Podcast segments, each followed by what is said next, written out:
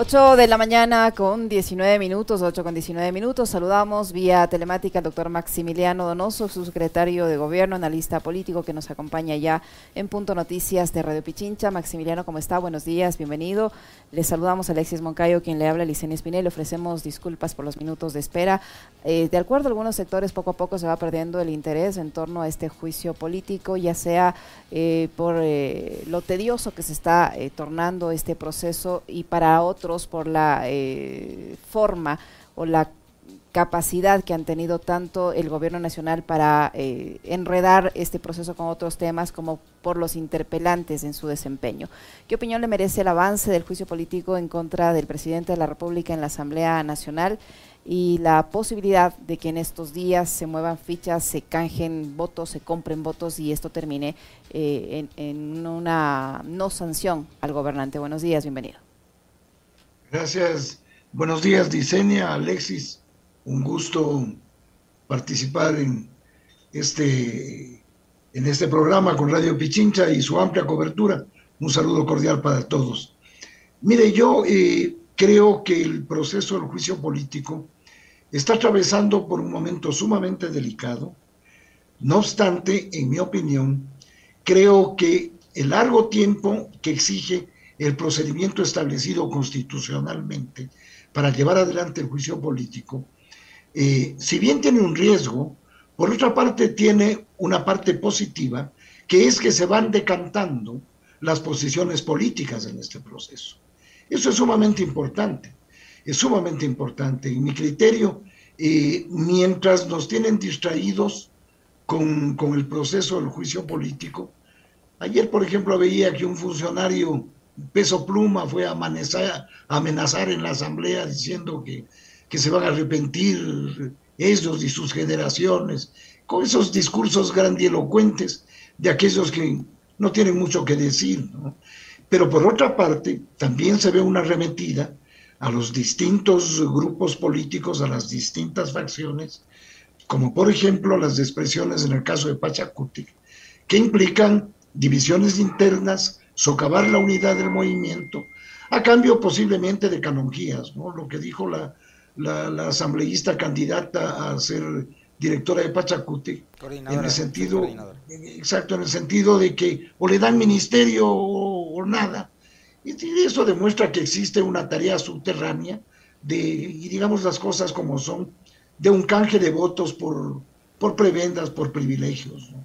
no obstante, el juicio avanza, yo creo que las interpelantes, quienes adicionalmente han sido faltadas, ofendidas, menoscabadas por este discurso misógeno, machista, arrogante que tienen estos representantes del poder constituido, eh, siguen adelante con firmeza, con inteligencia, con valentía, y creo que esa debe ser la línea. En mi personal opinión, Licenia y Alexis, el juicio político tiene que seguir adelante el juicio político tiene que entrar en un proceso, inclusive de votación, sobre la destitución del presidente, porque acá no estamos solamente juzgando un hecho que aparentemente, y así lo, tradujo la admisibilidad de la Corte Constitucional, vinculada con el peculado. Perdóneme, por, por, por obvias razones, un juicio político es un juicio que va mucho más allá de una simple designación de causales X o Y ¿Qué está pasando con el Ecuador? Seis mil muertos el año pasado, 1.500 muertos el primer trimestre, 500 asesinados violentamente en las cárceles. ¿Acaso eso no es motivo de un juicio político? ¿Acaso el tener al país sometido con sangre hasta las rodillas por la violencia, el desempleo, la pobreza, los hospitales abandonados, sin medicina, sin servicio, todo un engaño, toda una mentira, toda una propuesta a futuro? No, no, los, asambleístas tienen todo el derecho, aunque no le guste al señor Villavicencio, de decir lo que tienen que decir en relación al, gobierno. Que la votación se haga sobre, una, sobre un pronunciamiento específico, correcto, pero nadie les puede impedir a los asambleístas que expresen su posición política frente a las acciones, frente a la inmovilidad, al importismo y al abandono que este gobierno le tiene sumido al país en materia de seguridad en el más amplio sentido de la palabra. A propósito de lo que dice Maximiliano, a quien le mando un abrazo, por cierto, y el saludo, como siempre, afectuoso. Eh, en Perú hay una figura que se llama la incapacidad moral, que es por la cual se ha dado lugar a la destitución de varios expresidentes, sobre todo en los últimos años, estos últimos seis años que ha vivido muchísima inestabilidad política el vecino país. Eh, acá yo he sostenido en los, últimos días en los comentarios de que causales, más allá del famoso contratito este de Flopec, hay y de sobra para, para censurar y para sancionar a un presidente que ha dado muestras de no estar capacitado para administrar y para gobernar un país. A propósito de lo que decía Maximiliano, el año anterior cerramos como el año más violento de la historia, sigue el país sumido en una crisis de violencia y de inseguridad y llevamos ya dos semanas sin secretario de seguridad. Sin el SAR de la seguridad. Se ha, se ha anunciado para el día de hoy supuestamente una reunión para dar a conocer el nombre de quién sería el nuevo funcionario. De lo que he escuchado, es un rumor, aparentemente se canceló el evento previsto para hoy. No sé si todavía lo sostengan, pero no hay secretario de seguridad. En una de las entrevistas de los últimos días, le escuchaba a Andrés Seminario hablar con Carlos Vera sobre el manejo comunicacional y esa, eh, esa declaración que hizo Lazo en, entrevista con Coavisa de que la comunicación no funciona. Eh, seminario le hacía una confesión a Vera y le decía, nuestros ministros o funcionarios encargados del área de la seguridad, Zapata y Diego Ordóñez, tienen cero credibilidad, o sea, no podían ser voceros, ¿no? Entonces, ¿cómo, cómo, cómo podemos entender ahora mismo, Maximiliano, a propósito de todo lo que estamos conversando y de ese eh, tema adicional que yo mencionaba, de que en otros países como Perú hay, por ejemplo, la causal de incapacidad moral, eh, entender que tenemos que seguir soportando lo que ahora mismo el país y de que por, por ejemplo, compra de conciencias, etcétera, etcétera, el juicio probablemente esté caído y que no haya la fortaleza política como para poder sancionar a Lazo. Alexis, yo creo que eso no va a pasar. Yo eh, por, por un sentido común simplemente. Yo creo que si el presidente tiene un 8% de aceptación, según, según me han informado de ciertas encuestas, eh, con ese nivel de credibilidad, pretender no ser, no ser destituido, bueno, es un derecho legítimo que tiene el presidente de aspirar a no serlo. Pero es un presidente, es un holograma, pues. Un presidente que tiene el 8% de una sociedad eh, no existe. Es un presidente ausente.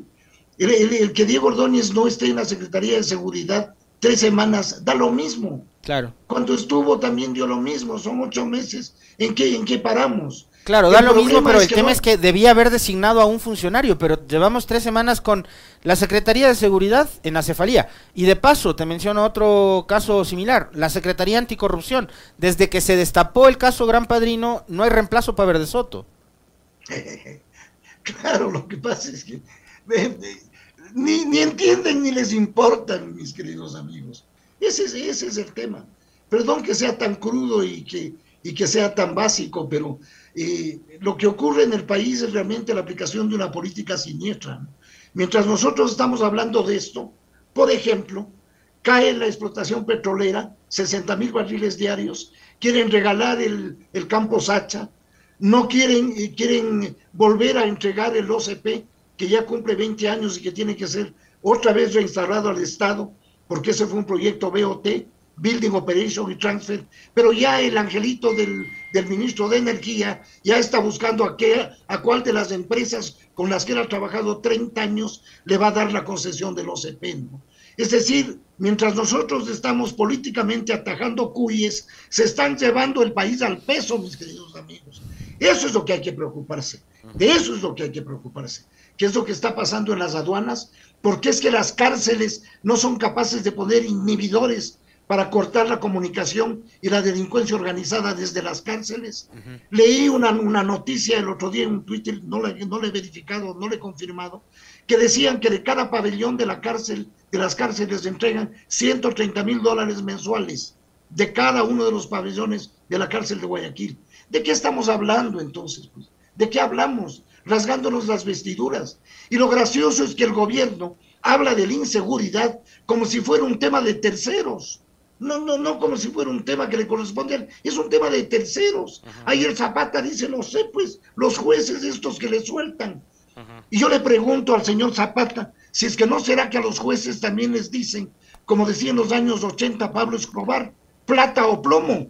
¿No será eso? basta recordar, basta recordar aquel tuit, no sé si tú lo tienes en la memoria, Maximiliano. Eh, cuando anunciaban el libre porte de armas, Lazo dijo para que ustedes en la guerra entre delincuencia y ciudadanos puedan atender sus urgencias, ¿no? Es de locos, o sea, para reafirmar lo que tú dices. Exacto. Fíjate otra cosa, Alexis, que han construido un discurso que va mutando. Lo primero era la conspiración, los, los asambleístas golpistas. Yo, yo, yo, no he sabido que para, para ser golpista hay que pedir autorización a la Corte Constitucional para iniciar un juicio político. Perdónenme, estamos viendo en el Perú lo que nosotros vivimos antes, antes de la Constitución del 2008.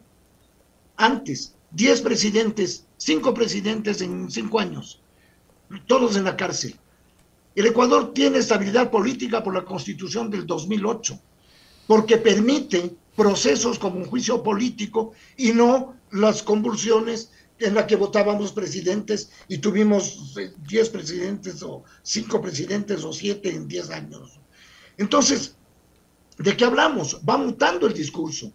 Va mutando el discurso para qué ahora no, pues eh, que se van a arrepentir de si es que votan en contra. O sea, unas cosas aisladas, inconexas. Se advierte un gobierno que no tiene un hilo conductor. Cada cual hace lo que quiere. Se están feriando el país, perdónenme que lo diga así. ¿Qué hacemos con la Reserva Monetaria Internacional? Casi en 10 mil millones.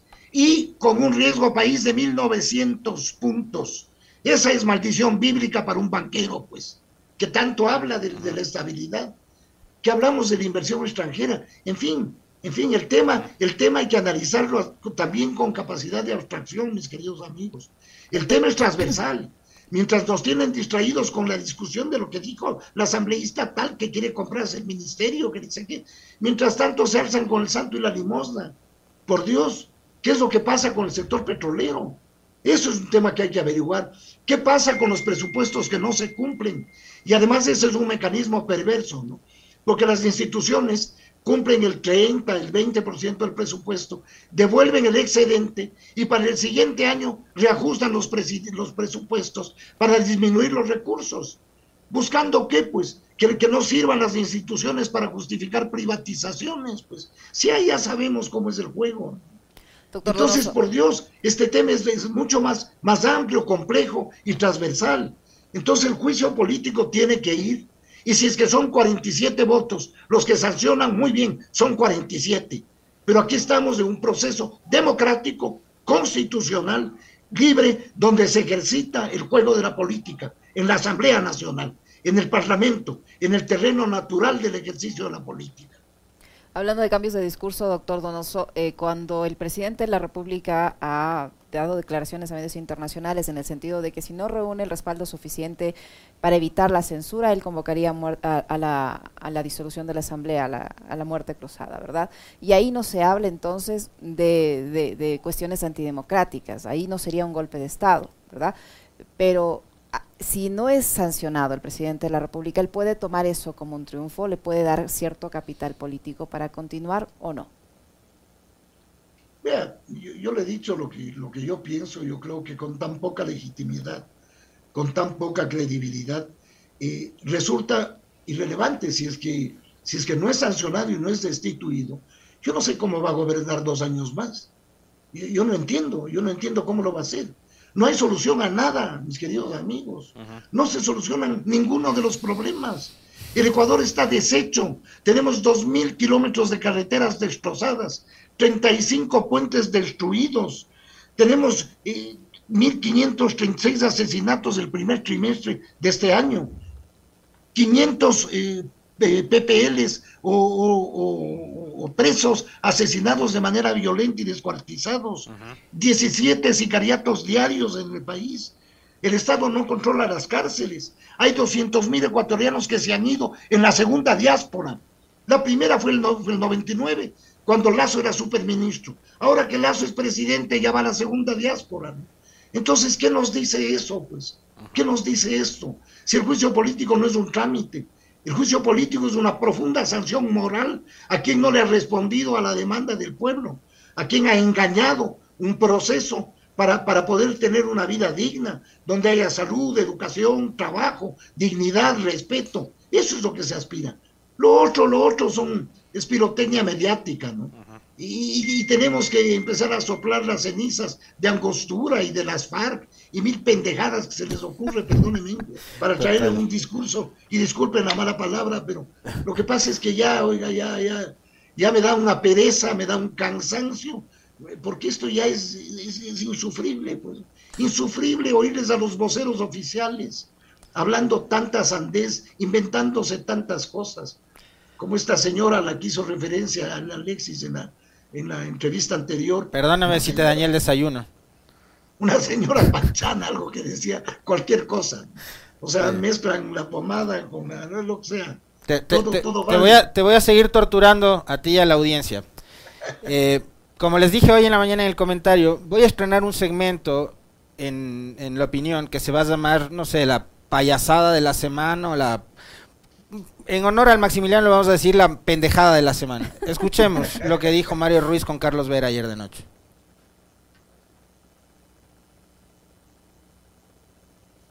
Había un arreglo del gobierno con UNES para que los enjuicien y hacerlo mal el juicio y quedar el gobierno como víctima. No, para nosotros, bueno, para, para mí personalmente, yo considero que aquí ellos acordaron que llevarle al filo al presidente de la República para que se dé una muerte cruzada. Y que se quede el presidente gobernando unos ocho meses sin oposición en la Asamblea Nacional. Y en ocho meses ellos llegar, ellos piensan que con el 23% que ganaron alcaldes van a poner presidente y van a llenar de asambleístas, llegar en ocho meses y tomarse todos los poderes. Y luego, obviamente, eh, no hacerse de la vista gorda de la gente que ahora está en el gobierno. ¿Y por qué se haría, se haría lazo semejante a Arakiri o él cree? Son lo mismo, pues hermano. ¿Cómo van a hacer lo mismo? Bien, Maximiliano, me hubiera encantado ver este extracto también con Leonidas Dice, y si quieres hacer un comentario con respecto del diálogo que tuvimos con el presidente de la CONAIE, vale la pena también escuchar tu criterio. El jefe de la bancada de Pachacutic, yo me vi ayer íntegra esta entrevista y casi se me va el sueño, no escuchar tanta barbaridad. Dice que el juicio político es parte de un acuerdo entre Correa y Lazo, entre el correísmo y el gobierno, para ir a la muerte cruzada y que Correa regrese en ocho meses. ¿Qué opinión tiene Maximiliano Donoso? Hay un dicho popular que dice, le hicieron la tonta a la abuelita y se comieron la comida de los chanchos. Eso, esa es la opinión que me merece lo que dice este señor porque ya más brutalidad no puede haber, pues mi querido Alexis. Pero este señor es jefe de una bancada, de una de las bancadas más numerosas, y Pachacutic tiene en sus manos actualmente el destino político no solo del Lazo y del gobierno, del país. Eso demuestra qué presiones o qué intereses tendrá el señor al que acabamos de escuchar para decir una barbaridad de semejante calibre. Es que, es que mire, Licenia y Alexis, uno de los graves problemas que tiene el país ahora es que hemos vaciado la palabra se ha vaciado la palabra. Ahora, ahora la gente dice cualquier cosa.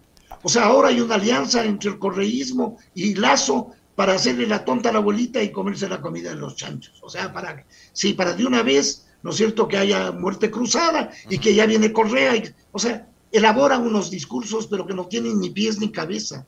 ¿Para justificar qué? Posiblemente algún ministerio, o a saber que otras canonjías estarán en juego. Y en contrapartida tienes al presidente Lazo hablando del triunvirato de la conspiración. Dice que Nebot, Correa e Isa están pretendiendo dar un golpe de Estado para desestabilizar su, su brillante gobierno.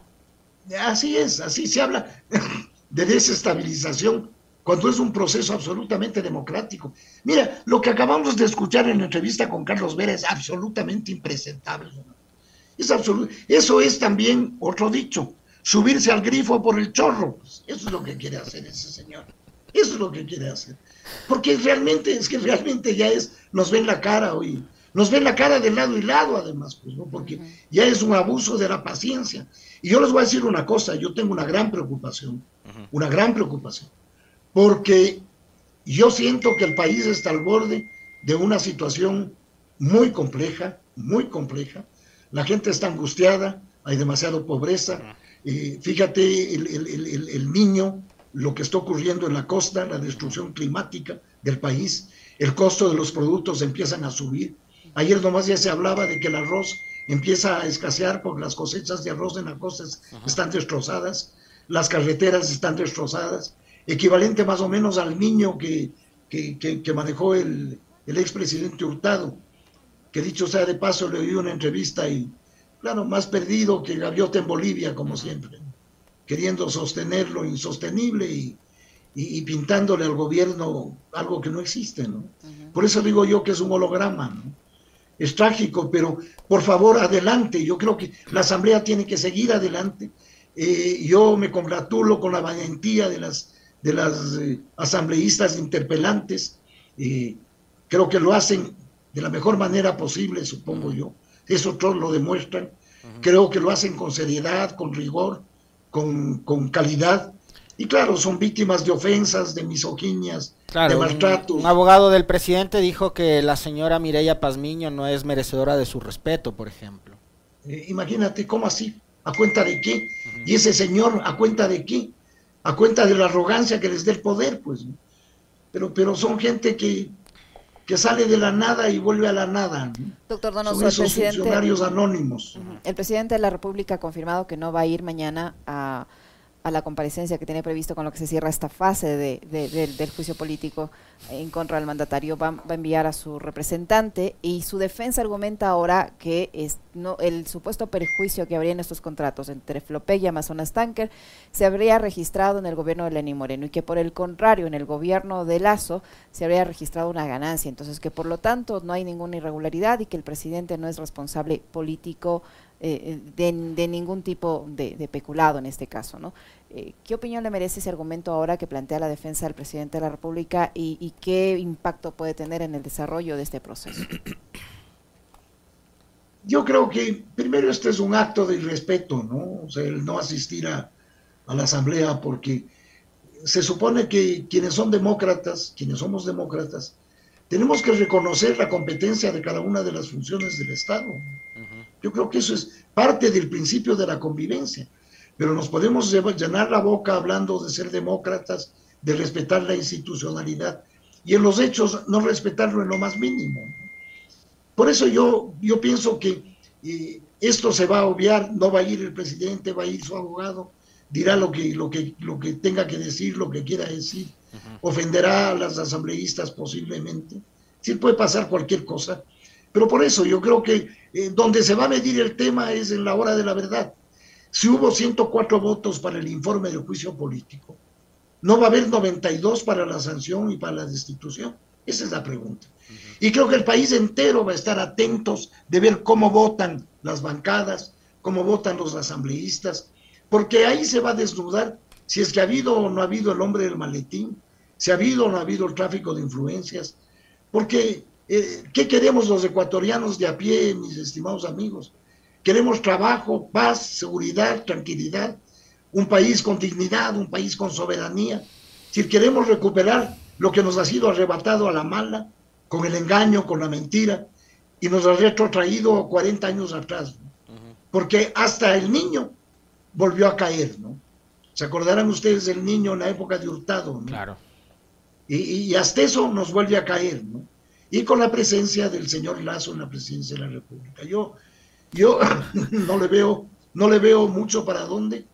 Yo veo que eh, no sé, no sé qué, quién le puede aceptar un ministerio al presidente Lazo. Yo le suelo llamar a estos últimos funcionarios, los suelo llamar funcionarios kamikazes.